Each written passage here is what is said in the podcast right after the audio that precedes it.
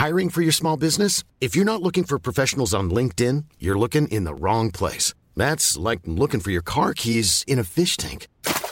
LinkedIn helps you hire professionals you can't find anywhere else, even those who aren't actively searching for a new job but might be open to the perfect role. In a given month, over 70% of LinkedIn users don't even visit other leading job sites. So start looking in the right place. With LinkedIn, you can hire professionals like a professional. Post your free job on linkedin.com slash people today. Face à l'info, bonsoir à tous, 19h, c'est l'heure, regardez le sommaire ce soir. Une étude de la Fondation Jean Jaurès cherchant à décrypter la percée d'Éric Zemmour propose de redéfinir le clivage politique français avec d'un côté les radicaux et de l'autre les modérés. En quoi ce clivage correspond-il à notre société d'aujourd'hui? Est-ce un clivage pertinent pour traduire l'actuelle dynamique politique? L'édito de Mathieu Boccoté. Alors que la jeunesse antifa s'est organisée il y a quelques jours à Lyon contre l'extrême droite, l'antifascisme est-il en train de renaître de ses cendres par la jeunesse? Qui sont-ils? Qu'en est-il vraiment de leur combat affiché contre, je cite, un État dominateur et ses institutions? Pourquoi cette nébuleuse en pleine ébullition veut-elle peser pendant la présidentielle? L'édito de Mathieu Bobcoté. Le Royaume-Uni appelle à la désescalade après les tensions entre Paris et Londres ces derniers jours en cause la France qui réclame plus de licences pour ses pêcheurs depuis le Brexit. Comment expliquer que l'accord pourtant conclu il y a un an n'en finisse plus de créer ces tensions? Comment qualifier ces réactions entre deux pays peu dignes de voisins et d'alliés? Pourquoi ce désamour?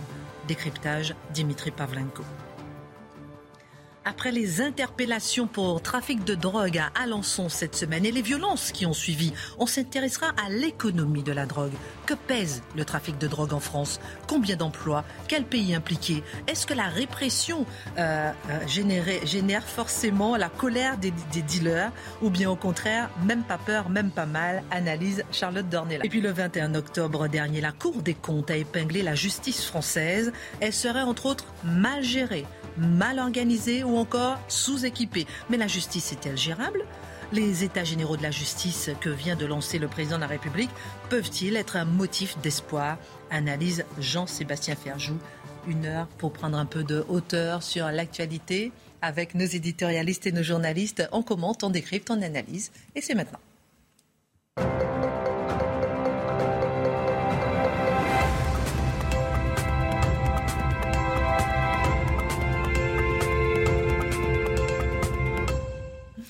Bienvenue à tous dans Face à l'info. Il y a une chaise vide ce soir. C'est pas Éric Zemmour. c'est Jean-Sébastien Ferjou. Il n'est pas encore arrivé. Il est dans les bouchons. Les aléas du direct, c'est comme ça. Comment allez-vous, ma chère Charlotte? Très bien. En pleine... Nous avons dit hier soir, on peut le dire On a dîné en tête à tête, c'était génial. C'était formidable. On a parlé de vous, messieurs, mais. Oh on Ça va, Dimitri, Mathieu En forme? Bon, moi, ce soir, c'est l'anniversaire de ma grand-mère. Elle a 97 ans. Oh, bah, bon anniversaire. Comment s'appelle-t-elle? Elle s'appelle Mamie Paulette. Bon, bah, bon anniversaire, Moi de ma. Comment? Moi d'une de mes tantes. Ah, c'est Je souhaite un très bon anniversaire. Ah, ben voilà, ça fait du bien de temps en temps, un peu de bienveillance dans une émission quand même. Ça fait du bien. Alors, on va commencer. Avec Mathieu, parce qu'une étude de la Fondation Jean Jaurès cherchant à décrypter la percée d'Éric Zemmour. Tout le monde cherche à comprendre qu'est-ce qui se passe derrière cette percée. Cette étude propose une analyse de Raphaël Yorka qui propose de redéfinir le clivage politique français en distinguant désormais les radicaux démodérés. Est-ce que ce clivage est pertinent pour décrire la présente dynamique, à votre avis, en politique aujourd'hui? Alors, une première observation à tous ceux qui se demandent comment expliquer la percée d'Éric Zemmour, je les inviterai à considérer une hypothèse rarement évoquée, ah. que des gens sont d'accord avec lui. euh, plutôt que de traiter ça comme une pathologie, le symptôme d'un dérèglement, le signe d'un affaissement, non, des gens sont d'accord avec lui. En démocratie, ils ont trouvé leur candidat et finalement, ça a des effets électoraux. Enfin, c'est une hypothèse comme une autre, pas très audacieuse, j'en conviens, mais, qui n'est peut-être pas sans intérêt. Ce qui intéresse les gens aussi, pardon, je vous, embête, on n'a même pas commencé, je vous taquine déjà, mais c'est aussi la percée historique dans les sondages, c'est-à-dire sous la Ve République, on n'a jamais vu ça. Oui, mais on pourrait répondre. comprendre. On avait vu aussi la percée de Sandrine Rousseau. Est-ce que voilà, c'est la radicalité Mais quand, quand le courant est refoulé, étouffé pendant des années, lorsqu'il trouve enfin à surgir et parvient à s'incarner, eh bien, ça donne des résultats. C'est le, le propre de ce qui est refoulé trop longtemps. Quand ça surgit, ça ne surgit pas simplement avec euh, quelques gouttes d'eau, une à la fois. Cela dit, euh, donc sur l'étude de la Fondation Jean Jaurès, qui n'est pas sans intérêt, on nous invite à penser un nouveau clivage dans le cadre de la présidentielle. Désormais, donc, non plus gauche-droite, non plus souverainiste euh, mondialiste, non plus euh, multiculturaliste identitaire, qu'importe. On nous propose de penser sous le signe des radicaux et des modérés. Alors, on sait qu'il y a une espèce de petite mode en ce moment où la radicalité serait à la mode. Plusieurs s'en réclament. Sandrine Rousseau, dont on parle un peu moins ces jours-ci, hélas ou avec bonheur, je ne sais pas. Euh, Sandrine Rousseau se revendiquait d'une claire radicalité. Et on a vu ensuite, quelques semaines, chacun montrer sa radicalité publiquement. Chacun disant, moi je suis radical, je suis le vrai radical. Non, c'est moi le vrai radical. Donc, il y a eu cette petite mode. Euh, est-ce que véritablement, c'est bon, je, comprends qu'il y a l'idée des tempéraments politiques, c'est-à-dire il y a des tempéraments exaltés, il y a des tempéraments modérés, c'est-à-dire des gens qui cherchent l'apaisement, des gens qui cherchent la polarisation, il y a des gens qui euh, ont le réflexe du rassemblement, d'autres qui veulent assumer la distinction des camps présents dans la société. Donc si on veut référer simplement à la diversité des tempéraments, évidemment, ça existe. Mais la question n'est pas là ce qu'on cherche à reconduire ici, sous un vocabulaire nouveau, me semble-t-il, c'est le vocabulaire des années 90 autour du fameux cercle de la raison théorisé par Alain Menck, qui nous expliquait qu'il y avait un cercle donc à l'intérieur duquel il y avait les opinions raisonnables, les théories admissibles, les idées acceptables et à l'extérieur de cela, on basculait à l'extérieur du périmètre de la rationalité. Dès lors, devait-on véritablement parler avec ces gens qui étaient extérieurs à la raison? Non, il fallait plutôt les voir leur prise de position politique, leurs idées, comme tout autant de symptômes justement d'un dérèglement social, avec cette idée que si les gens étaient à peu près équilibrés, normaux, intelligents, euh, correct sur le plan affectif, ils finiraient tous par voter dans le grand, le grand, ils se rassembleraient dans le marais central, appelons ça comme ça. Donc c'est le derrière cette espèce de nouveau clivage qui nous est proposé, qui n'est pas sans intérêt en lui-même vu le vocabulaire utilisé en ce moment, c'est le retour du cercle de la raison, qui est une manière de dépolitiser la vie politique, hélas. Alors il y a Jean-Sébastien Ferme qui s'installe. Installez-vous. Ça, vous, faut pas prendre ça comme une habitude quand même d'arriver en retard. vous, vous, allez écrire plusieurs fois, je ne serai plus en retard. non, c'est Eric Zemmour qui dit que je suis la maîtresse. Ça va? Vous avez traversé la Seine à la nage? Oui, pardon. Oh, on le voit vu son état. On le voit. bon, respirez tranquille, tout va bien, mon Jean-Sébastien. On continue. J'avais envie de vous relancer à propos. Donc, on s'interroge, mon Jean-Sébastien, qu'on puisse y prendre le train en marche quand même. On s'interroge sur ce clivage entre euh, radicaux et modérés pour tenter d'expliquer la percée euh, d'Éric Zemmour euh, dans, cette dynamique politique. J'avais vous demander qu'est-ce qui ne va pas dans ce clivage? Tout simplement, qu'est-ce qu'on classe sous le signe de la radicalité? Et là, on peut s'extraire d'ailleurs de l'étude en tant que telle de la Fondation Jean Jaurès et voir simplement l'usage de ces termes dans le débat public. Qu'est-ce qu'on associe à la radicalité aujourd'hui? Et on pourrait même inverser l'épaule à certains égards. Quelqu'un qui consent aujourd'hui à la, grande mutation démographique qui frappe la France aujourd'hui, qui consent comme si ça allait de soi. Est-ce que ce n'est pas une position radicale que de consentir à cela? Quelqu'un qui consent aujourd'hui à la déconstruction du référent masculin et féminin au nom de la fluidité de l'identité de genre, de genre, comme si on pouvait rompre avec une histoire plurimillénaire dans l'humanité et accoucher d'une humanité nouvelle, est-ce que ce n'est pas un peu radical comme point de vue à certains égards?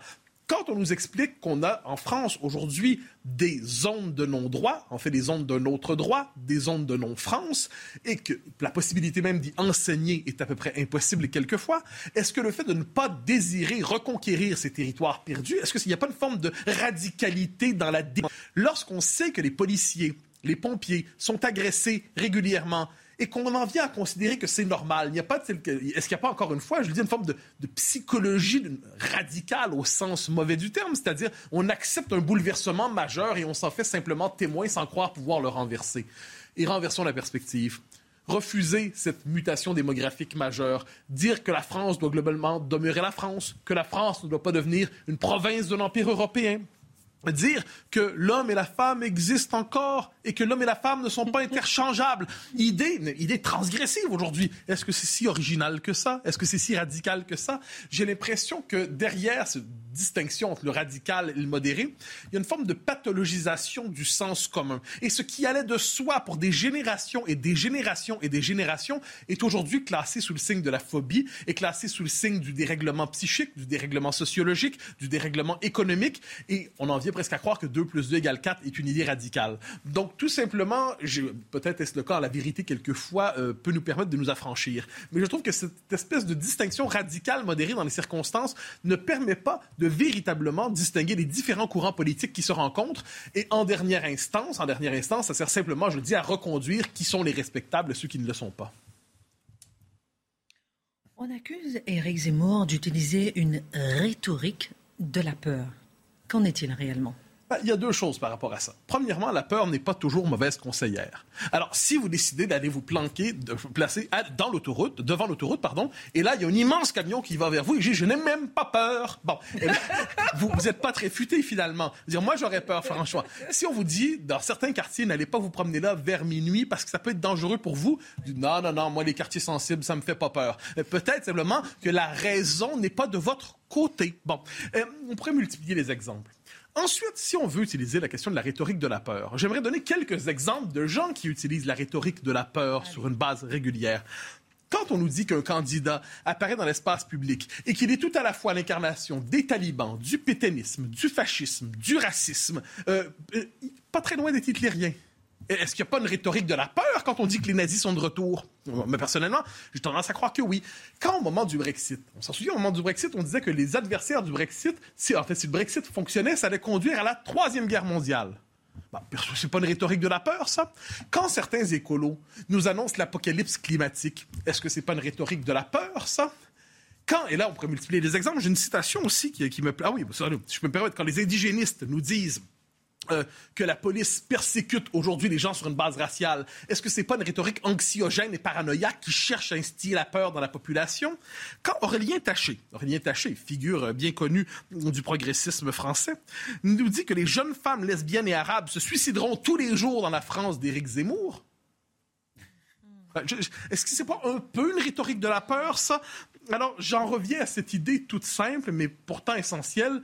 Évidemment, en politique, il y a de la démagogie. C'est inévitable. La démagogie appartient à l'univers de la politique et on ne s'en délivrera pas. Chaque camp a tendance à dramatiser, à théâtraliser, à en rajouter. Chaque camp cherche effectivement, à jouer sur les affects. Chaque camp cherche d'une manière ou de l'autre à être capable de nommer les inquiétudes et leur donner une portée politique et les traduire à tout le moins en discours et ensuite en projet. Mais considérer qu'on a d'un côté le candidat de la peur et de l'autre côté le candidat de l'apaisement, je trouve que c'est un peu exagéré. De même, quand on nous dit tel candidat divise les Français, tel candidat veut les rassembler, euh, quand on décide de dire que le 40 d'en face est composé au hasard de lépreux, au hasard d'extrémistes de droite, au hasard de racistes, au hasard de peureux devant la, diversité et l'ouverture? Est-ce que c'est véritablement rassembler les Français que de pathologiser tous ceux qui, qui ne s'enthousiasment pas devant l'idéal diversitaire en disant vous êtes en retard sur l'histoire, vous devrez courir plus rapidement pour rattraper le train de l'histoire parce que sinon vous êtes le bois mort de l'humanité? Est-ce que c'est pas diviser les Français? Ça aussi, je ne dis pas qu'il personne de parfait en la matière. La politique n'est pas le domaine de la pureté de la conscience. Mais cela dit, on devrait se rendre compte que la rhétorique de la peur, si on veut à tout, à tout prix utiliser ce terme, ou de la radicalité, elle se trouve de tous les côtés. Sans jouer euh, sur les mots, est-ce qu'il n'y a pas quand même une demande de radicalité dans le pays? Eh ben, Si on prend ce terme au sérieux, de la radicalité, c'est-à-dire aller au fond des choses. Il y en a probablement une, c'est-à-dire ce qui caractérise la France probablement depuis le milieu des années 90, c'est un sentiment d'impuissance politique. Un sentiment d'impuissance politique. Et là, les diagnostics sont de plus en plus fins pour comprendre cette impuissance politique. Donc la volonté de sortir de l'impuissance politique, quand on a le sentiment que tout est bloqué, que malgré de nombreuses tentatives, tout a échoué, quand on a l'impression que finalement les préférences populaires ne sont jamais capables de traduire dans des choix gouvernementaux, des décisions politiques fondamentales, eh bien, ça crée une frustration et un désir de volontarisme. Mais le volontarisme est au cœur de l'imaginaire politique français. C'est pas pour rien que les Français rêvent autant la figure de l'homme providentiel. L'homme providentiel, c'est celui qui est capable de saisir le destin, de renverser le cours des choses au nom d'une volonté souveraine, capable de casser la fatalité. Il est possible qu'il y ait aujourd'hui un désir, non pas de radicalité, mais de volontarisme dans, dans, le pays. S'ajoute à ça probablement, au moins partiellement, une crise de régime, c'est-à-dire quand un régime se montre incapable de répondre aux aspirations profondes qui traversent une population et de ne pas régler une question de fond. Hein, Marcel Gauchet disait de manière assez fine, euh, la crise algérienne a plombé la, cinquième, la quatrième République, il est possible que l'immigration soit la grande question de la cinquième. Devant tout cela, ce qu'on nomme radicalité, c'est peut-être tout simplement un désir de politique, tout simplement, dans une nation qui a un sens très élevé du politique. Dimitri j'ai rien à rajouter, hein. c'était magnifique. Mais moi, je, malgré tout, je pense que Emmanuel Macron a revendiqué lui aussi à un moment, dans une courte séquence, la radicalité. Il, ça n'a pas été perpétué. Je crois malgré tout qu'il euh, y a cette idée, euh, cette revendication de la radicalité, y compris chez, chez Éric Zemmour. Il ne renie pas ce terme-là. Et euh, je pense que ça reste quand même pertinent, le clivage qui est décidé par, dessiné par Raphaël Yorka entre des candidats qui vont vouloir jouer la continuité, l'apaisement, etc., ceux qui vont vouloir la rupture, le changement radical, autre chose, quoi, une sorte de, Brexit français intérieur, avec, qui n'implique pas forcément de sortir de l'Union européenne et que tout va jouer dans le, je le disais hier, dans le ventre mou des indécis, ceux qui ne sont ni de gauche ni de droite et qui se décideront au dernier moment. Euh, Charlotte, quand on dit radicaux contre modérés, est-ce que c'est synonyme d'extrémistes contre démocrates euh, selon... Mais oui, c'est la distinction qui m'intéresse le plus, en effet, qu'avait Mathieu. C'est-à-dire que euh, radicaux et modérés, dans la bouche de certains, c'est gentil et méchant. C'est les nouveaux mots pour dire gentil et méchant. Sur effectivement la racine du mot radicalité, c'est-à-dire le mot racine lui-même, c'est-à-dire que c'est tout simplement, moi je pense, le, le retour du politique, c'est-à-dire une clarification des enjeux que veut servir les différentes, que veulent servir les différentes propositions politiques, les différentes incarnations politiques. Et en effet, il y a quelque chose de radical des deux côtés. Quand on, quand on voit les enjeux qui sont aujourd'hui, c'est-à-dire est-ce que d'un côté, est-ce qu'il y a une différence, est-ce qu'il y a une limite entre le national et l'étranger, entre l'homme et la femme, entre euh, euh, l'homme et l'animal, il y a forcément une radicalité dans les deux puisque ce sont des racines de politisation différentes. Donc moi, je trouve que c'est plutôt une bonne nouvelle. Jean-Sébastien 10 secondes seulement. Comme vous étiez en retard, une petite réaction rapide. non, mais je suis absolument d'accord sur le fait que ce soit une nouvelle manière de décrire finalement euh, le bien et le mal. Mhm. Et c'est ça qui pose euh, problème. Après, je pense qu'on peut distinguer la modération de la maîtrise. Ça n'est pas la même chose, la modération et la maîtrise. Il peut y avoir la maîtrise de l'action et il peut y avoir la maîtrise du discours. Parce qu'on peut, d'ailleurs être radical dans sa manière de s'exprimer tout en ayant un projet politique qui finalement ne le soit pas tant que ça. Et euh, enfin bon, tous les cas de figure se découpent. Donc je trouve que ça n'a pas tant d'intérêt que ça, si ce n'est que précisément, ça met des étiquettes sur les gens pour les disqualifier ou non. Merci en tout cas Mathieu Bocoté. Euh, dans un instant, votre deuxième édito, on parlera des antifas. Qui sont-ils? Qu'est-ce qu'ils veulent? Pourquoi est-ce qu'ils se renouvellent par la jeunesse? Euh, Pourquoi est-ce qu'ils veulent peser dans la présidentielle? Les antifas, décryptage avec vous euh, dans un instant. Jean-Sébastien Ferjou, vous avez parlé de, la justice qui est-elle mal gérée? Avec vous, mon cher Dimitri, nouvel accès de fièvre entre Paris et Londres ces dernières heures. Hier soir, deux navires anglais qui pêchaient en baie de Seine ont été verbalisés, déroutés jusqu'au port du Havre, conduit en quelque sorte en garde à vue maritime, on va dire. Hein, c'est comme ça que, vous le dites. La France a décidé de montrer ses muscles un peu plus tôt euh, euh, que prévu en signe de son exaspération à l'égard de Londres dans le dossier des licences de pêche. On ne comprend pas ce qui se passe un an après le Brexit, on croyait que tout était réglé. Bah non, non, non. La politique de la pêche, je rappelle, c'était vraiment un des points de crispation de l'accord du, Brexit. Les Européens avaient obtenu des Anglais euh, qui laissent les pêcheurs européens continuer euh, d'accéder à leurs eaux dès lors qu'ils apportaient la preuve que précédemment, qu'avant le Brexit, ils s'y rendaient déjà régulièrement. Le problème, c'est que les Britanniques ne jouent pas le jeu, ils délivrent les licences au compte-gouttes et surtout les fameuses preuves. Ils exigent par exemple des tout petits bateaux qui ne sont pas forcément tracés, des données GPS extrêmement précis sur 2, 3, 4 ans pour bien prouver. Bref, les Britanniques pinaillent. Et voilà qu'en réalité, nos, pêcheurs français euh, eh ben, ne peuvent pas aller dans, les eaux britanniques. Ils avaient fait comprendre qu'ils étaient très, très mécontents. En mai, ils avaient bloqué l'accès à un port de, l'île de Jersey, qui est au large de la Normandie, au large du Cotentin, mais qui est une île britannique. Et là, depuis un, mois, on sentait quand même que le sujet, ça montait du côté euh, des autorités françaises avec des des déclarations de plus en plus euh, martiales. On parlait quand même de sanctions, de réduire le courant à Jersey. Mais là, il faut, bien comprendre aussi que la pêche, c'est pas un sujet qui intéresse toute l'Europe. Hein. Quand vous êtes polonais, euh, euh, la pêche dans la Manche, c'est pas très intéressant. La France est un peu seule. Alors, pas tout à fait, parce que les Allemands pêchent, les Néerlandais, les Espagnols aussi, mais c'est vrai qu'on était, nous, en première ligne. et donc, à la sortie du Conseil des ministres, hier matin, on entend, si d'ici début novembre, c'est-à-dire début novembre, c'est lundi, hein, le 1er novembre, euh, s'il n'y a pas de progrès côté anglais, si on ne lâche pas euh, des licences concrètement aux pêcheurs français, ben, on passerait à la vitesse supérieure en interdisant aux navires anglais de débarquer dans les ports français, en renforçant tous les contrôles en mer, et puis même des camions qui traversent la Manche. Bon, manière de dire à tout le monde, notamment à Bruxelles, ça suffit là, il faut faire quelque chose, il mm. faut que les Britanniques jouent le jeu. Et c'est Clément Beaune ce matin sur CNews qui résume les choses, il dit maintenant il faut parler le langage de la force. Le langage de la force. C'est incroyable parce que c'est assez inhabituel, Dimitri. C'est ce qu'il faut qu'on regarde un petit peu de près, mm. de tels mots à l'égard d'un pays qui est à la fois voisin, à la mm. fois allié. Bon, on a dit pire aux Américains dans l'affaire des sous-marins, on parle de trahison quand même. Mais enfin bon, avec les Anglais, c'est vrai que avec, depuis le Brexit, c'est spécialement exécrable. Euh, les Français n'ont pas compris le Brexit. Je crois que c'est, c'est quand même le ressort fondamental. Ils n'y ont pas cru et surtout, ils ne l'acceptent toujours pas. Et ils ne démordent pas de l'idée, je pense, de faire payer aux Britanniques ce divorce qui les renvoie d'ailleurs eh ben, à, à leur propre mouvement anti-système, à nos propres mouvements anti-système.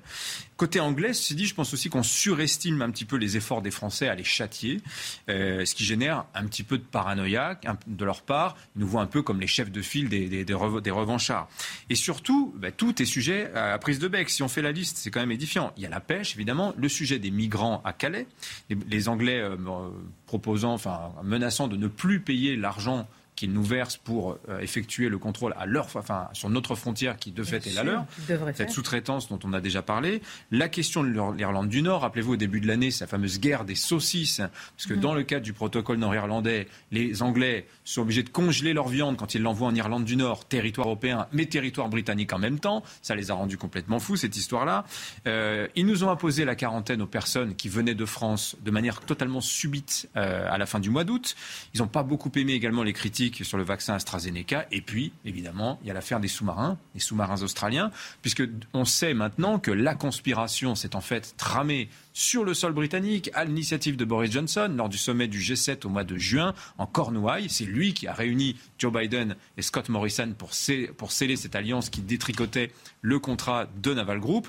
Bon, oui, tout ça fait un petit peu euh, beaucoup. Et ce qui est intéressant, c'est d'observer la réaction de la France, qui a beaucoup euh, exprimé son mécontentement, qui a rappelé ses ambassadeurs aux États-Unis et en Australie, mais n'a pas rappelé l'ambassadrice à, Londres, histoire de signifier notre mépris à l'égard de cette, ces bassesses, euh, cette perfidie des Britanniques. Allons un peu plus loin et posons-nous les vraies questions. Directes en tout cas. Est-ce qu'il n'y a pas aussi une petite rivalité personnelle entre Boris Johnson et Emmanuel Macron? C'est possible. Je, je, ne suis pas dans le secret de leur relation, mais en tout cas, ces deux-là, c'est vrai que c'est un peu feu et glace, c'est un peu nuit et jour. Euh, ils ont tous les, tous les deux été élus sur des positions diamétralement opposées sur la question européenne. Emmanuel Macron parle constamment de souveraineté européenne, il parle d'autonomie stratégique européenne. Boris Johnson, lui, il a été élu sur le Brexit. Il a pour projet de n'avoir aucune relation structurée avec l'Union européenne. Et s'il envisage des relations avec les États membres de l'Union, c'est uniquement individuel, sur une base individuelle, et à la limite même de, chef de gouvernement à chef de gouvernement selon les affinités. C'est très drôle quand vous parlez avec l'entourage du président de la République, il vous raconte que dans les échanges avec Boris Johnson, Emmanuel Macron s'agace beaucoup d'avoir au téléphone un Boris Johnson qui a préparé le dossier, que pas trop euh, au point sur les finesses, euh, euh, les détails, si vous voulez, de la politique. Lui, c'est plutôt, voilà, c'est les, relations diplomatiques à gros traits, ça lui, ça lui, convient très bien. Vraiment, il y a donc une opposition de style et une opposition aussi sur le, sur le, sur le projet. Et d'ailleurs, je mm. disais que Boris Johnson aimait bien traiter euh, d'État à État par-dessus la tête de Bruxelles, ce qui agace souverainement Emmanuel Macron, mais c'est finalement ce qu'on s'est résolu à faire sur la question de la pêche, le langage de la force. Euh, je voudrais juste rappeler une, date. Mardi prochain, on est le 2 novembre.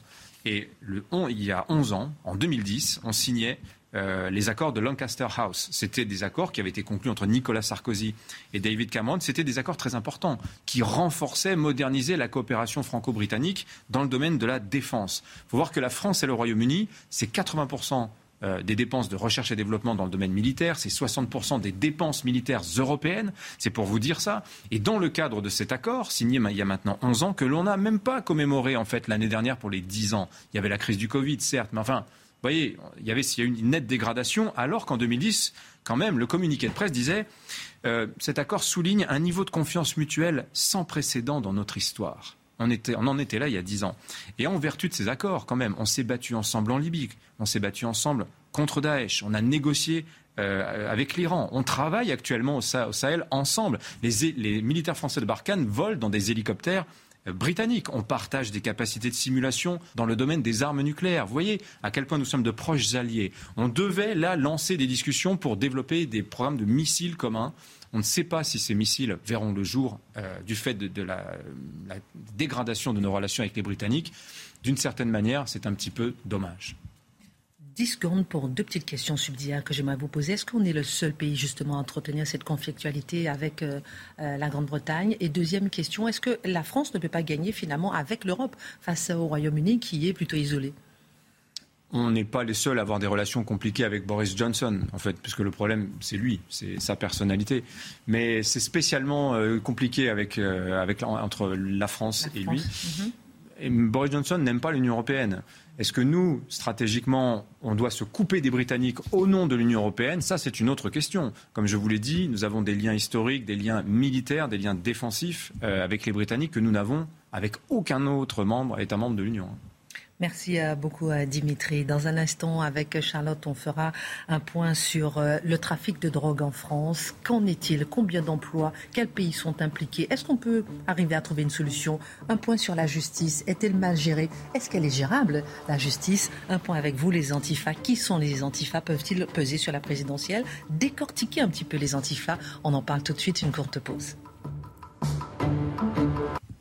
Retour sur le plateau de Face à l'info. On parlera dans un instant des antifas. Est-ce qu'ils sont en train de renaître de leurs cendres par la jeunesse? On en parle. On va décortiquer qui sont les antifascistes aujourd'hui euh, euh, qui veulent lutter, ils l'ont dit, contre l'extrême droite. On en parle avec vous, Mathieu Bocoté, dans un instant. Et est-ce que la justice est mal gérée euh, selon la Cour des comptes? C'est ce qu'elle dit. On voit ça avec vous, Jean-Sébastien Ferjou. Démission de l'État, absence de justice, abandon de nos policiers. Qui dit ça? Beaucoup de gens là maintenant. Éric Zemmour. Qui ah dit que ça, c'est tout ça, euh. c'est Alençon à la fois. Vous connaissez mes quiz bah Non mais personne ne comprend. Non, mais c'est surtout que sa réponse, la réponse de Charlotte a été la meilleure. Ça a dit que tout le monde dit ça à la bah fin en même temps. On savait, euh, tir de mortier sur des policiers, une dizaine de voitures incendiées à Alençon après euh, de précédentes interpellations pour trafic de drogue sur place. On savait euh, certaines villes, grandes villes, Charlotte, gangrénées par le trafic de drogue, et on découvre qu'une cité d'Alençon est capable de gérer des émeutes après l'arrestation de deux jeunes. On parle souvent de guerre contre le trafic, mais quelle est la réalité du trafic de drogue aujourd'hui? Je vous demanderai tout à l'heure, est-ce qu'effectivement il y a un lien entre le trafic de drogue et ces révoltes et ces émeutes? ça tardera sur les éléments de langage euh, du gouvernement euh, euh, après, mais c'est vrai que se pencher sur les chiffres, ça permet de comprendre quand même pour rendre justice à ceux qui essayent de se battre, de comprendre l'ampleur du trafic, à la fois en France, mais aussi du trafic imbriqué dans un trafic qui est très largement mondialisé, et euh, la difficulté, par conséquent, de la guerre euh, à mener. Sur la question du trafic lui-même, alors c'est l'INSEE, les chiffres varient un peu, parce que par définition, c'est difficile d'avoir des chiffres très précis, mais l'INSEE estimait en 2020 que les consommateurs de drogue avaient consacré 4,2 milliards d'euros à l'achat donc cannabis, cocaïne, héroïne, plus les drogues de synthèse maintenant qui commencent à s'inviter euh, également sur le marché. C'était 7% de plus qu'en 2019. Donc c'est en, en, constante augmentation. Alors ce qui est en constante augmentation, c'est à la fois la production. Euh, nous, la, drogue essentiellement vient pour le cannabis du Maroc où euh, la production a explosé. Elle vient aussi de plus en plus des plants qui sont plantés en France, donc de l'auto, on va dire de l'auto-production de cannabis qui est pareil en augmentation considérable en France. Et pour ce qui est de la cocaïne, ça vient de la Colombie. Euh, alors, euh, je, redonne un chiffre que j'avais déjà donné, mais qui est incroyable. C'est en quelques années, on est passé en Colombie de 48 à 171 000 hectares euh, de production de cocaïne. Donc l'offre explose et la demande explose également en France en 2019 pour 2,08 milliards d'euros. Donc ça a doublé en 10 ans. Euh, donc euh, l'argent consacré euh, à la consommation. Ensuite, c'est un trafic on estime que c'est un trafic qui génère à peu près 230 000 emplois. je mets des guillemets évidemment, mais en, France, avec une, disparité dans les emplois, on y reviendra aussi sur comment s'organise le trafic, une grosse disparité notamment dans les salaires de ces emplois, mais c'est quand même 230 000 personnes qui touchent de l'argent en s'impliquant dans ce trafic de drogue.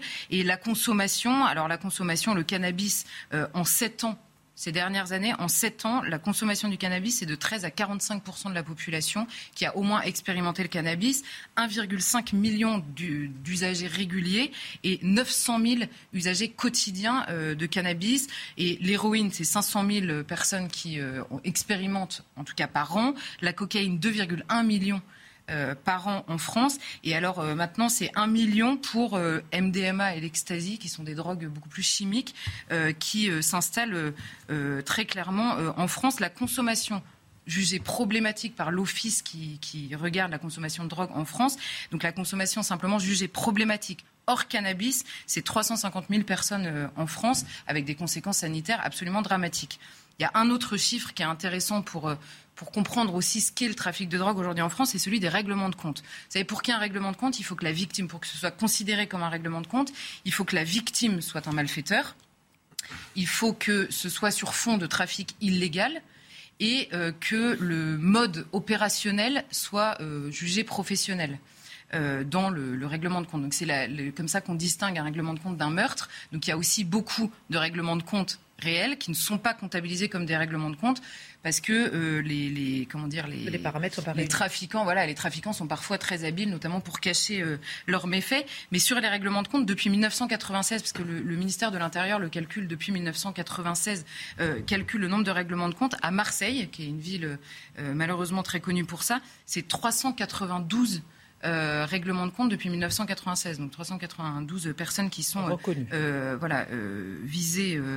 alors c'est un chiffre qui varie parce que les règlements de compte, c'est soit quand vous avez, euh, en gros, on vous explique que les, grosses phases de règlement de compte, c'est quand il y a des guerres de territoire entre trafiquants, quand il y a des trafiquants qui sont emprisonnés, les jeunes essayent de prendre la place, et quand les trafiquants sont relâchés, bah forcément, il y a une guerre entre les anciens et les plus jeunes. Parfois, ça génère une guerre entre eux également. Donc, les règlements de compte, c'est entre différentes bandes, entre différents territoires, ou à l'intérieur même euh, euh, d'un territoire. Alors, pour vous montrer que c'est fluctuant selon euh, l'action aussi euh, des, bandes entre elles. 2002, 135 règlements de compte en France. 2010, 45 seulement. 2020, 100. Donc voilà, c'est fluctuant, mais on est quand même sur des chiffres assez hauts. Bon, bon, bon. On a envie de comprendre aussi, Charlotte, comment s'organise ce trafic concrètement sur le terrain pour arriver justement à comprendre ce qui se passe, par exemple, à Alençon. Ben oui, alors c'est ça, moi, qui m'étonne toujours, parce que quand on regarde les, plaintes et les gémissements qui viennent des bonnes consciences sur notamment euh, l'abandon euh, euh, des banlieues, la violence des policiers, le, comment dire, le, caractère extrêmement violent du capitalisme qui ne s'occupe pas des, pauvres gens des banlieues, alors il faut s'attarder un tout petit peu. Il y a, deux manières de, de voir le trafic de drogue, en tout cas la guerre contre le trafic de drogue. C'est d'une part la prévention qui est absolument nécessaire, parce qu'évidemment, plus il y a de consommateurs, euh, euh, plus c'est un drame d'abord sur le côté sanitaire, mais surtout euh, plus ça génère de trafic évidemment. Mais sur la répression, qu'on juge parfois, on, entend beaucoup ça en disant la répression, on a tout essayé. Alors notre répression par rapport à ce qu'est le trafic de drogue, elle est angélique, clairement en France. Je m'attarde un petit peu sur les choses. D'abord, c'est un système, on va dire, capitalistique ultra agressif c'est-à-dire que les grands gagnent des millions et des millions, mais c'est même quasiment euh, par mois hein, euh, sur certains points de deal qui sont euh, Marseille, pour information, Marseille, sur les, sur les quelques cités qui génèrent le trafic de drogue, c'est plus de 150 points de deal répertoriés. Vous pouvez acheter de la drogue à 150 endroits différents qui sont gérés par, on va dire, huit bandes différentes, mais vous imaginez l'argent que ça génère pour ceux qui sont à la tête du réseau. Et après, il y a plein de métiers différents. Il y a celui qui garde la drogue chez lui, il y a celui qui l'emmène sur le point de deal, il y a celui qui la vend, il y a ceux qui, vous savez, préviennent quand il y a quelqu'un d'étranger ou un policier qui rentre. Et tous ces euh, salaires-là sont extrêmement, euh, euh, comment dire, disparates. Et il y, a, une redistribution des richesses, si je peux utiliser ce vocabulaire, qui est très aléatoire au sein du trafic. Ensuite, c'est la question de l'autorité on parle beaucoup de l'autorité. Alors là, c'est un système d'autoritarisme cruel. C'est-à-dire que quand vous allez sur le détail, les petits, alors évidemment, ils embauchent euh, beaucoup de mineurs. Pourquoi mm. Parce que les mineurs échappent beaucoup plus facilement à la justice quand ils sont, euh, on justement quand ils sont interpellés. Voilà, on en parlera après. Mais donc, mais là, c'est euh, c'est-à-dire que s'il y a un peu d'argent qui manque ou du produit qui est perdu au moment d'une interpellation ou qui est tout simplement volé de l'un à l'autre, etc. C'est vous avez des témoignages abominables. C'est des brûlures au, à l'allume-cigare, c'est de la torture au fond des caves et jusqu'au règlement de compte. Mais alors qu'ils aient 13 ans ou 25 ans, tout le monde s'en fiche. Hein. À Marseille cet été, c'est des gamins de 14 ans qui se prenait une balle sur les, points de deal, parce que le règlement de compte se fiche absolument de l'âge de la victime, évidemment, et, et, de la, on va dire, de la personne qui est en face. C'est des règlements de compte entre bandes, ou alors parfois quelqu'un qui est visé. Ce qui est sûr, c'est qu'au sein euh, des trafiquants, les jeunes qui, soi-disant, ces jeunes-là, délinquants, qui ont soi-disant peur de la police, ils n'ont pas du tout peur de la police, autant que de leurs propres employeurs, on va dire, qui, eux, les terrifient très clairement. Ensuite, il y a la question du respect extrêmement belliqueux des frontières. On dit toujours il y a une, une, une guerre de territoire. Mais la frontière, ça veut dire quelque chose hein, dans ce, dans ce trafic-là. Très clairement, ça veut dire quelque chose. Ils la défendent. Ils la défendent avec des armes de guerre, en fait, leurs leur frontières. On parle souvent des checkpoints, vous savez, pour pas rentrer dans les cités. Mais même entre les territoires, c'est une guerre à mort, très clairement. Et ensuite, c'est la question de l'adaptation permanente du trafic. On a, on en a souvent parlé, on va en parler avec la justice, mais avec la police, on a des, procédures de plus en plus lourdes euh, euh, dans le travail de la police puis de la justice, pendant que les trafiquants, eux, s'adaptent à une vitesse complètement euh, hallucinante. Le dernier exemple en date, c'était pendant le Covid, où il y a l'ubérisation maintenant, où vous allez sur... avant, c'était sur des messageries cryptées, etc. Maintenant, vous allez sur n'importe quelle messagerie, vous recevez un votre commande par texto, on vous à votre adresse, vous descendez, vous payez en cash, c'est terminé, on vous livre en scooter. Donc là, effectivement, on se demande où sont les, Rappelons les belles à bon entendeur, salut, que c'est dangereux pour la santé. Ça vaut Mais évidemment, ça va sans dire. Mais du coup, ceux qui dénoncent les inégalités dans la société, où mm. sont-ils en face du trafic de drogue? Il y a aussi un rapport culturel au trafic de drogue. Où sont-ils quand, quand on parle des inégalités? Où sont-ils quand on parle de l'abandon de l'État alors qu'on a des gamins qui sont déscolarisés par des trafiquants pour aller gagner 50 euros par jour euh, pour faire le chouf et en plus prendre les risques eux-mêmes sur le terrain? Où sont-ils? Où sont les militants qui nous comptent, soi-disant, les dizaines de morts par la police tous les jours en banlieue Parce que là, c'est des dizaines de morts en banlieue, ça c'est très clair, et de plus en plus jeunes en plus. Où sont-ils tous ceux-là quand il s'agit de faire face au trafic de drogue? C'est sûr que ça demande un tout petit peu plus de courage, ça je leur concède, mais seulement ça aiderait infiniment plus les habitants de banlieue que de fantasmer un État euh, euh, raciste, colonisateur et une police euh, meurtrière dans ces cités-là. Je suis en forme. C'est ah un sujet qui m'agace. Non, mais ça, ça, se ressent. En tout cas, euh, c'est très intéressant et c'est très bien expliqué. Ce gouvernement a cependant, Charlotte, il a déclaré la guerre à la drogue. Et là, on aimerait comprendre. C'est un thème assez récurrent en plus. Or, la répression génère forcément la colère des dealers. Alors c'est effectivement l'élément de langage du gouvernement, de ce gouvernement en tout cas, depuis qu'il a lancé le plan STUP. Vous savez, c'est Christophe Castaner, donc le prédécesseur de Gérald Darmanin, qui avait lancé un plan STUP, avec des mesures d'ailleurs plus ou moins pertinentes, mais certaines mesures sont pertinentes, mais c'est souvent un peu par le petit bout de la lorgnette. Or, on a vu l'ampleur euh, du trafic. Et, euh, et, le nouvel élément de langage, c'est à chaque fois qu'il y a une voiture qui brûle dans une banlieue, c'est euh, en fait tout va mal parce que tout va bien. Enfin, c'est-à-dire que tout va mal parce que ça y est, on, a, on mène la guerre et que ça va beaucoup mieux. Seulement, c'est un peu compliqué de le croire, notamment alors là, on a un dernier témoignage en date qui a été recueilli d'ailleurs par CNews sur place à Alençon. Euh, euh, voilà, donc vous avez tendu le micro aux jeunes qui avaient participé ou pas, parce qu'en général, ils n'ont évidemment pas participé, mais quand même, on a l'impression au fur et à mesure de la conversation qu'ils ont de plus en plus participé aux émeutes de la veille et qui expliquent, mais pas du tout, on n'a pas peur, on ne sait pas pourquoi les policiers sont là. On est chez nous, la police nous. provoque. Et la police... On n'a pas besoin de l'État qui, qui et dégage. Et ils finissent par dire on est abandonné. Au début, il commence sur ce discours victimaire très ambiant, on est abandonné. Ah bon, et du coup, quand la police vient, ça vous rassure? Ah bah pas du tout, ils viennent nous provoquer. Bah non, mais il y a des voitures qui ont brûlé hier. Oui, il y a des voitures qui ont brûlé parce qu'ils ont arrêté un des trafiquants. En fait, la réalité, et ce que disent les policiers sur le terrain, c'est que n'importe quel prétexte peut amener à des émeutes. C'est simplement une guerre de territoire dans laquelle les policiers sont de plus en plus considérés comme une bande rivale. Tout simplement, l'État français est une bande rivale sur ces territoires qui génèrent. Et la deuxième chose qui donne un peu tort au gouvernement, c'est le procureur lui-même même d'Alençon qui s'est exprimé, qui a voulu remettre les choses au clair apparemment. Je le cite, l'interpellation de ce dealer, parce qu'il y a deux personnes qui ont été arrêtées, le dealer et euh, son client, sa cliente en l'occurrence, l'interpellation de ce dealer ne correspond en rien à un démantèlement de trafic. Il faudrait pour cela des enquêtes approfondies de la police pour s'attaquer au problème en profondeur. Et là, ça repose la question, vous savez, dont on a déjà parlé, comment faire tomber un réseau. C'est des centaines et des centaines de paperasses. Et en effet, c'est autre chose qu'une ligne Excel du ministère qui dit on arrête un dealer, on a un trafic. Dans la réalité, ça n'est pas le cas. Qui veut réagir?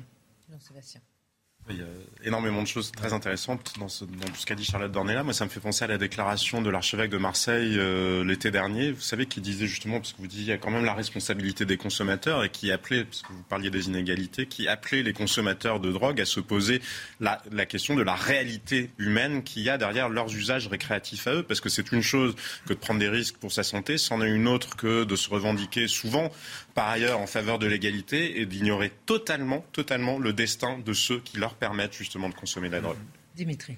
C'est, Charlotte l'a bien dit, c'est, du capitalisme sauvage, du capitalisme sans règles. C'est du, et c'est où en fait l'élimination de la, concurrence va jusqu'à l'élimination de, de, l'adversaire.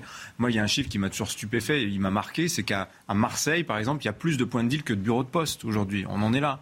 La substitution. boulangerie, même, il disait récemment. Voilà. C'est, il a su, plus de pain qu'on envoie de la Mais là où ça devient grave, je pense, c'est qu'en réalité, l'État, effectivement, est l'adversaire des trafics de drogue et ces trafiquants se substituent à l'État littéralement. Et c'est ça qu'aujourd'hui l'État ne veut pas voir que l'autorité. Oui. a bien expliqué effectivement. C'est la question de la souveraineté qui se pose. Nous sommes devant des forces qui sont prêtes à user de la force, de leur point de vue, force légitime contre cette entité illégitime qui est l'État en France, qui sont prêts à mobiliser les enfants, des enfants soldats, qui assurent la défense de leurs frontières et qui vont véritablement les défendre. Nous sommes devant une souveraineté qui s'exerce quartier par quartier, une capacité économique indéniable et devant laquelle on décide d'avoir une forme de traitement homéopathique euh, quand on les...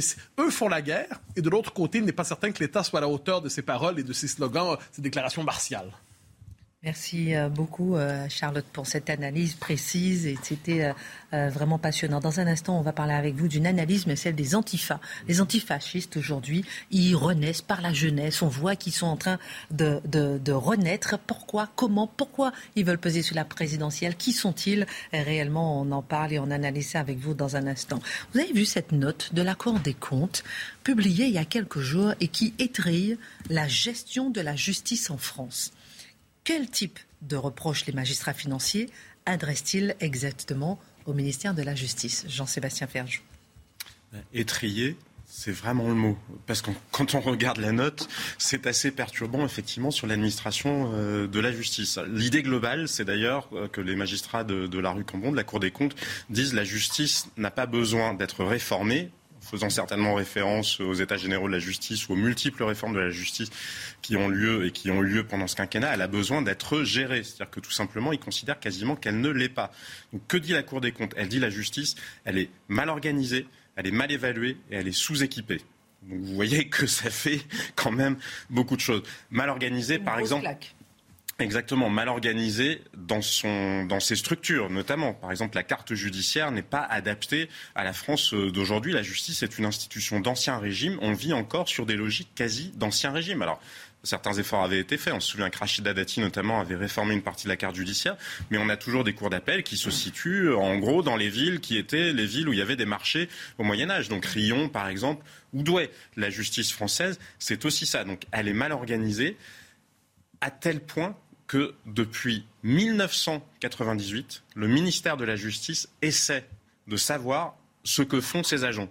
C'est-à-dire qu'il y a une mission qui est en cours depuis 1998 pour tenter d'évaluer la charge de travail et pour tenter de comprendre l'allocation des moyens humains. C'est-à-dire qu'ils sont totalement à l'aveugle. C'est-à-dire que d'ailleurs, nous, nous comprend exactement ce qui se passe derrière euh, les vacances judiciaires et qu'il serait très difficile de faire une estimation du temps de travail effectif des magistrats. Alors, il ne s'agit certainement pas de viser les magistrats comme en tant qu'individu. Là, on parle vraiment de la structure en tant que telle. On voit que les ministres successifs n'ont jamais, et les directeurs d'administration centrale, ne gèrent pas cette administration. Donc, ils évaluent mal leurs besoins ils, euh, évaluent mal les gens, c'est-à-dire qu'ils sont incapables de savoir si tel ou tel magistrat, par exemple, est dans des délais qui sont euh, raisonnables ou qui ne le sont pas.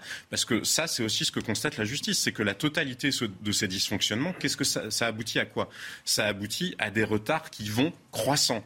Et pourtant, et pourtant, on a simplifié le droit, c'est-à-dire qu'on a déjudiciarisé un certain nombre de procédures, comme les divorces, euh, par exemple. Il n'y a plus nécessairement besoin de passer devant un magistrat. Aujourd'hui, malgré cette simplification d'un certain nombre de procédures, les délais augmentent. Le, contentieux civil, c'est 73% du contentieux en France. Et eh bien, les délais, c'est entre 14 et 18 mois.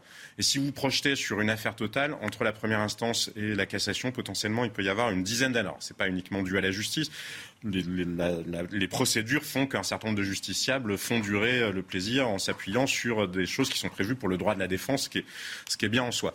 Sous-équipé, je vous disais, aussi, là, il y a d'ailleurs un point qui est assez euh, étonnant, parce que globalement, d'habitude, la Cour des comptes dénonce des gaspillages. Là, il ne s'agit pas tellement de gaspillage, comme vous le disais, mais plus d'organisation. Mais là, il y a quand même 532 millions d'euros qui semblent avoir disparu mystérieusement. Donc 532 millions d'euros, c'est pas totalement euh, négligeable. C'est-à-dire qu'ils étaient prévus, budgétés pour la transformation numérique de la justice. Parce que l'état numérique de la justice est catastrophique. C'est-à-dire qu'il y a des ordinateurs, vous en êtes encore quasiment, il n'y a pas de système d'exploitation. Vous vous souvenez quand il y avait le petit carré vert qui se déplaçait sur l'écran euh, comme ça. C'est-à-dire que dans un certain nombre de tribunaux, on en est encore là. Les moyens manquent drastiquement.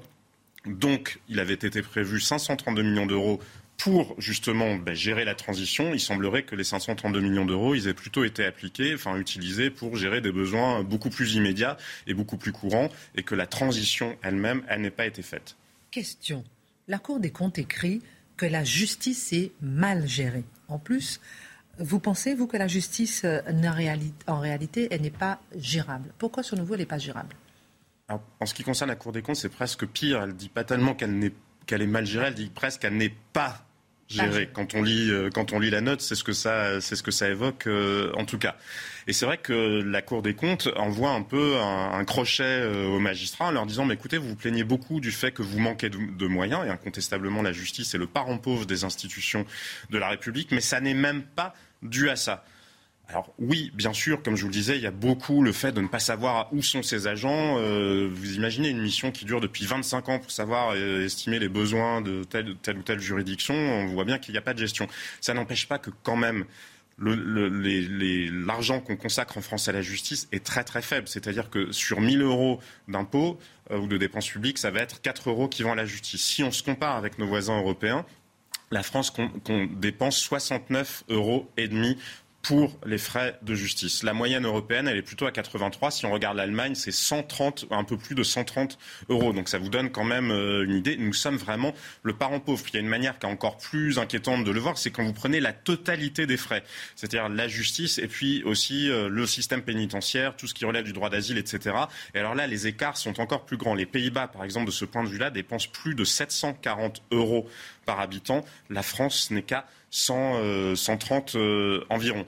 Donc il y a un problème de moyens. À quoi c'est dû? C'est dû au fait, il suffit de regarder notre histoire, le général de Gaulle voulait se venger des magistrats. Pourquoi? Parce que les magistrats, au moment euh, de 1940 et de l'accession au pouvoir de, de Pétain, ont voté comme un seul homme, enfin non, justement, à l'exception d'un seul, ont tous prêté serment justement au nouveau régime. Donc le général de Gaulle s'en méfiait énormément et la, faiblesse des budgets de la justice euh, vient finalement euh, de cette époque-là. Alors c'est vrai que la Cour des comptes dit, mais quand on se compare, on ne peut pas totalement comparer les dépenses euh, dont je vous parlais parce que les juridictions ne sont pas exactement organisées de la même manière.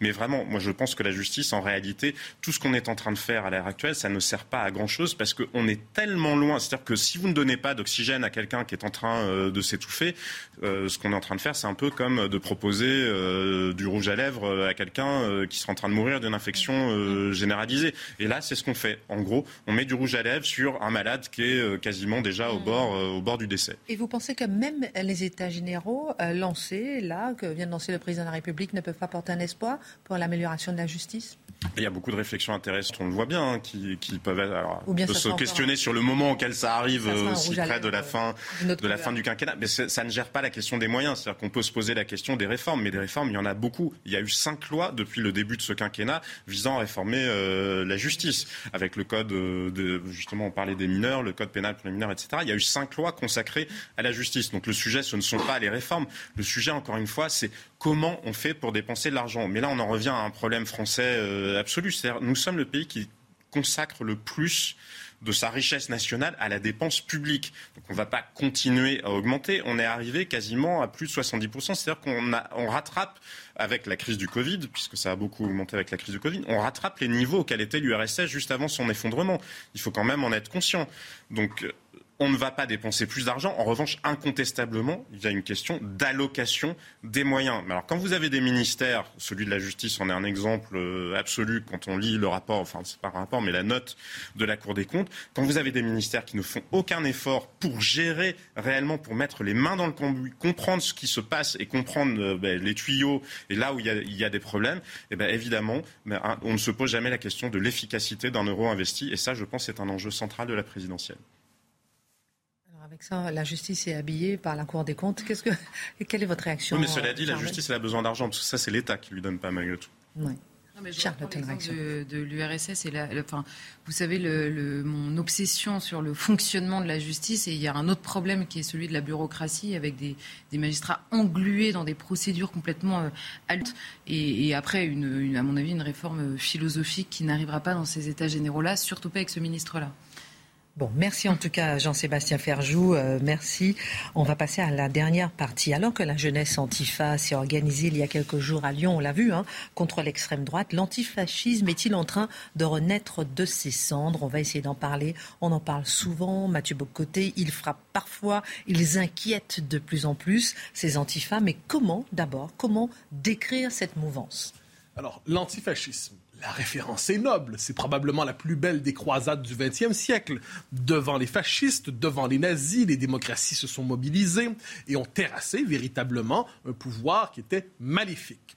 Et c'est la plus belle. D'ailleurs, cette croisade s'est inscrite dans la conscience collective des sociétés occidentales. C'est peut-être même le seul souvenir euh, auquel nous pouvons faire appel pour éclairer le présent. Problème. Le fascisme et le nazisme se sont effondrés en 1945. Et, à ce qu'on en sait, ils ne sont pas à la veille de renaître quelque part. Comment assurer, mais, mais cela dit, c'est la référence la plus efficace, la plus mobilisatrice. Lorsqu'on dit on se bat contre le fascisme, on se mobilise, tout est permis, aux armes. Le problème, c'est plus que le fascisme a tombé, qu'est-ce qu'on peut faire désormais? Eh bien, on assiste en fait à une espèce de... C'est euh, une, référence trop forte pour être abandonnée. Qu'est-ce qu'on voit? On voit une espèce d'extension de la définition du fascisme qui s'est opérée depuis que le fascisme est tombé, en fait, pour continuer à le voir partout. On a, continué, on a voulu étendre sans cesse sa définition de manière un peu insensée. Quelques souvenirs. 1958, quand le général de Gaulle, qui à ce que j'en sais était un antifasciste de conviction, qui avait agi dans cet esprit, il revient, que dit la gauche lorsqu'elle manifeste Le fascisme ne passera pas. Bon, on connaît. Dans les années 80, quand commencent à émerger les mouvements, les mouvements dits populistes, eh bien, on réinvente, on réactive la référence à l'antifascisme, mais cette fois pour désigner des mouvements qui ne suivent pas l'évolution des sociétés depuis mai 68 pour l'essentiel, depuis les Radical 60s, qui n'acceptent pas de suivre la mutation des sociétés occidentales sous le signe de ce qu'on a appelé l'antiracisme, une nouvelle définition de l'émancipation des minorités, et ainsi de suite. Donc, qui était le fasciste? C'était celui qui n'embrassait pas la euh, le discours sur les minorités. Alors, qu'est-ce qu'on a vu finalement dans l'ensemble des sociétés occidentales? On a vu véritablement l'antifascisme servir de nouvelle morale politique universelle, mais c'est une morale parodique parce qu'elle ne fait que combattre un régime et une idéologie fantomatique ils ont survécu à au fascisme de la Seconde Guerre mondiale. Mais ceux qu'on appelle les antifas, eux, on a l'impression qu'ils vont quand même beaucoup plus loin. Ah oui, mais ça, là, voilà. Voilà une mouvance qui se définit justement par sa prétention à lutter contre le fascisme qui serait encore vivant aujourd'hui. Quelle définition du fascisme nous propose-t-il? Il y en a quelques-unes chez les antifas, on va chercher à les décrypter. Pour une partie de la mouvance antifa, le fascisme ne serait rien d'autre que la vérité refoulée du monde occidental. Hein, il serait maquillé par le conservatisme et les intérêts de la bourgeoisie. Mais lorsque notre civilisation serait fragilisée, eh bien, se réveillerait la tentation fasciste qui ne serait rien d'autre que le discours de survie des classes dominantes. Donc, si on décide d'être véritablement antifasciste, il faut être révolutionnaire, tendance généralement communiste ou anarchiste. Bon, d'accord. Deuxième définition, euh, on a aussi cette idée que finalement, il y aurait une forme de fascisme qu'on assimile aujourd'hui à l'extrême droite, qui, dans les faits, serait une forme de politique de persécution généralisée des minorités. En fait, n'embrassant pas le discours minoritaire généralisé, il dévoilerait son fascisme par là. Et dès lors, ce qu'il faut, c'est véritablement, c'est une mouvance qui a pour fonction de prendre d'assaut, à la manière de section d'assaut, disons-le ainsi, euh, de prendre d'assaut les différentes manifestations de cette mouvance dite d'extrême droite. Et là, qu'est-ce qu'ils font? Mais on va décider d'interdire des conférenciers on va décider euh, d'attaquer les événements, on va décider de faire des manifestations violentes, on va exercer dans les faits une forme de terreur au quotidien contre la mouvance politique identifiée comme étant dangereuse. On va se permettre à son endroit menace, on va se permettre vexation, on va se permettre violence s'il le faut. Euh, J'y reviendrai donc, on a une mouvance qui, croyant qu'il y a le fantasme du grand affrontement entre les fascistes d'un côté, les antifascistes de l'autre, se donne le droit, en fait, de transformer le conflit politique sous le signe de la guerre civile. Mais avouons une chose, leur définition du fascisme est à ce point étendue que lorsqu'on entend le discours des antifascistes, on a l'impression que pour eux, le fascisme commence avec François Bayrou. Pardon. Mais Mathieu Bocoté, vous avez parlé de violence tout à l'heure. Qu'est-ce qui distingue les antifas? Justement le rapport décomplexé à la violence. Quand on lit les théoriciens antifa, quand on s'intéresse à l'action de cette mouvance, eh bien, la violence est revendiquée. La violence est jugée comme étant légitime. La violence est vue comme une violence d'autodéfense. C'est particulier. C'est-à-dire, ces gens-là arrivent, cherchent à vous péter. C'est de l'autodéfense. Et euh, langage châtié. Oh, J'avais pourtant l'impression de parler à leur manière. Ah ah, Donc, ils sont dans une logique de, véritablement, la violence est nécessaire pour eux. Pourquoi? Parce que c'est une force d'intimidation qui permet justement de pousser les gens à avoir la frousse, parce que s'ils décident, si les milices antifa décident d'aller à les encagoulés militants décident de véritablement aller faire un raid pour casser un événement, pour empêcher un meeting et tout ça, eh bien finalement, il y a une forme de culture de la peur qui se développe et ça, on le voit beaucoup aux États-Unis, où la peur de voir des événements troublés par la mouvance antifa fait en sorte que souvent les directions, les librairies et ainsi de suite décident, décident de ne pas organiser telle conférence, tel événement, de peur justement de la réaction des antifas. En France aussi? Oui, bien sûr. Et j'ajoute une chose. En plus, ils ont le, le privilège immense de la complaisance médiatique. C'est-à-dire que quand les antifas décident d'attaquer, par exemple, la, scène s'est produite à plusieurs reprises. J'ai eu l'occasion de la documenter. Euh, ça m'a un peu amusé.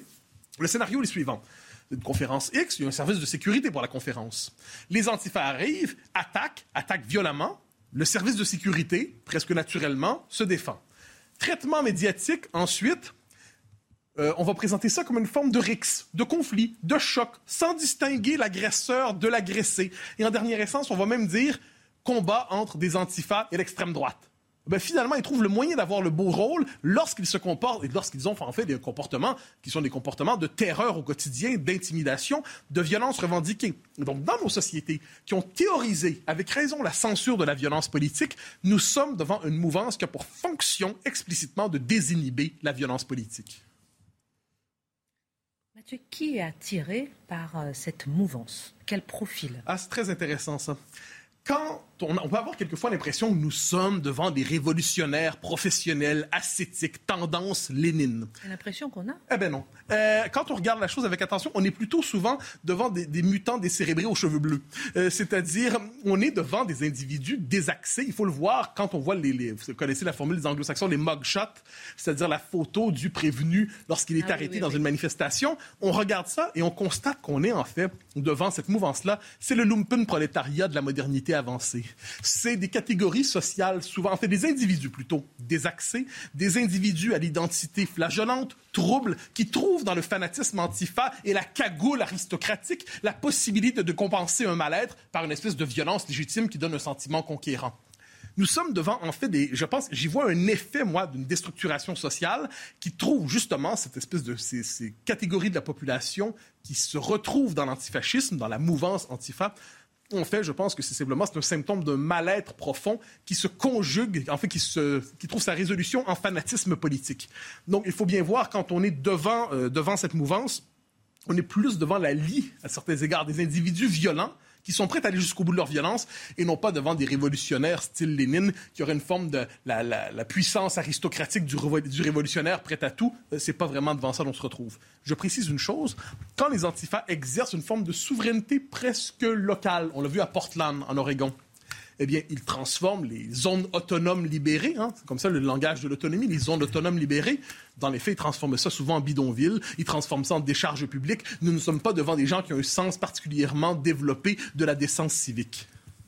À vous écouter, je me demande justement, est-ce que c'est bien finalement de parler des antifas? Justement pas, surtout pas. C'est-à-dire, non, ça m'obsède parce que quand on leur donne le beau titre d'antifa, c'est qu'on légitime la définition qu'ils nous proposent de l'antifascisme. D'ailleurs, c'est une question qui est souvent posée de manière rhétorique par des chroniqueurs de millettrés qui vont nous dire comment peut-on s'opposer à l'antifascisme. Mais parce que ce ne sont pas des antifascistes. Ce ne sont pas des antifascistes. C'est comme des gens qui, euh, finalement, confisquent, usurpent une référence magnifique et décident dans les faits de la transformer pour euh, y investir toutes leurs obsessions. oui, magnifique antifascisme. Ben oui, non, mais l'antifascisme, évidemment que c'est magnifique, c'est une croisade admirable, mais ils la confisquent ils la confisquent. Et ensuite, donc, ce ne sont pas des antifas, ce sont des anarchistes de gauche, ce sont des, ce sont des milices révolutionnaires. Euh, on peut utiliser toute une série de termes, des encagoulés d'extrême gauche. Prenez le terme que vous voulez, mais nous ne sommes pas devant des antifas. Les grands antifas de l'histoire, si je peux me permettre, c'est Churchill, c'est De Gaulle, c'est Roosevelt. Ça, c'est quand même des antifas à la hauteur de l'histoire. Là, on est plutôt dans les faits, devant des, des gens qui confisquent une référence légitime. J'ajouterai une chose, cela dit. Il y a une forme de complaisance médiatique les antifas se permettent souvent d'attaquer tel événement. Et étrangement, sans que ça, suscite dans les médias une révolte.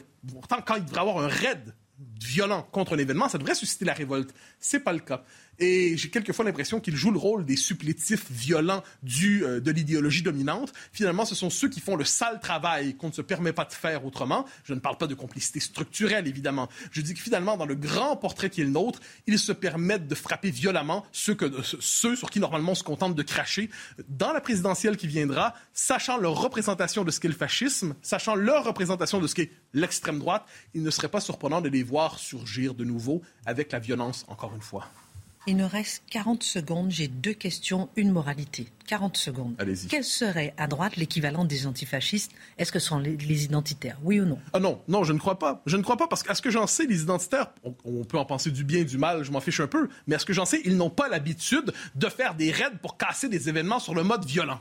Autre question, faut-il dissoudre les antifascistes? Ça, c'est un peu compliqué parce que les organisations antifas officiellement n'existent pas. Ce sont des structures souvent informes, en fait, qui ont une vraie structure, mais officiellement, il est difficile de les dissoudre. Ils n'ont pas la consistance juridique qui permettrait d'agir de cette manière. Est-ce que vous êtes capable de m'improviser une moralité en 10 secondes Mais bien évidemment, il fallait lutter contre le fascisme en son temps. Aujourd'hui, le fascisme est mort, mais les antifas réinventent les méthodes du fascisme le plus brutal. De ce point de vue, ce sont les héritiers de ce qu'ils prétendent combattre. Excellente suite de programme sur CNews. Merci à tous.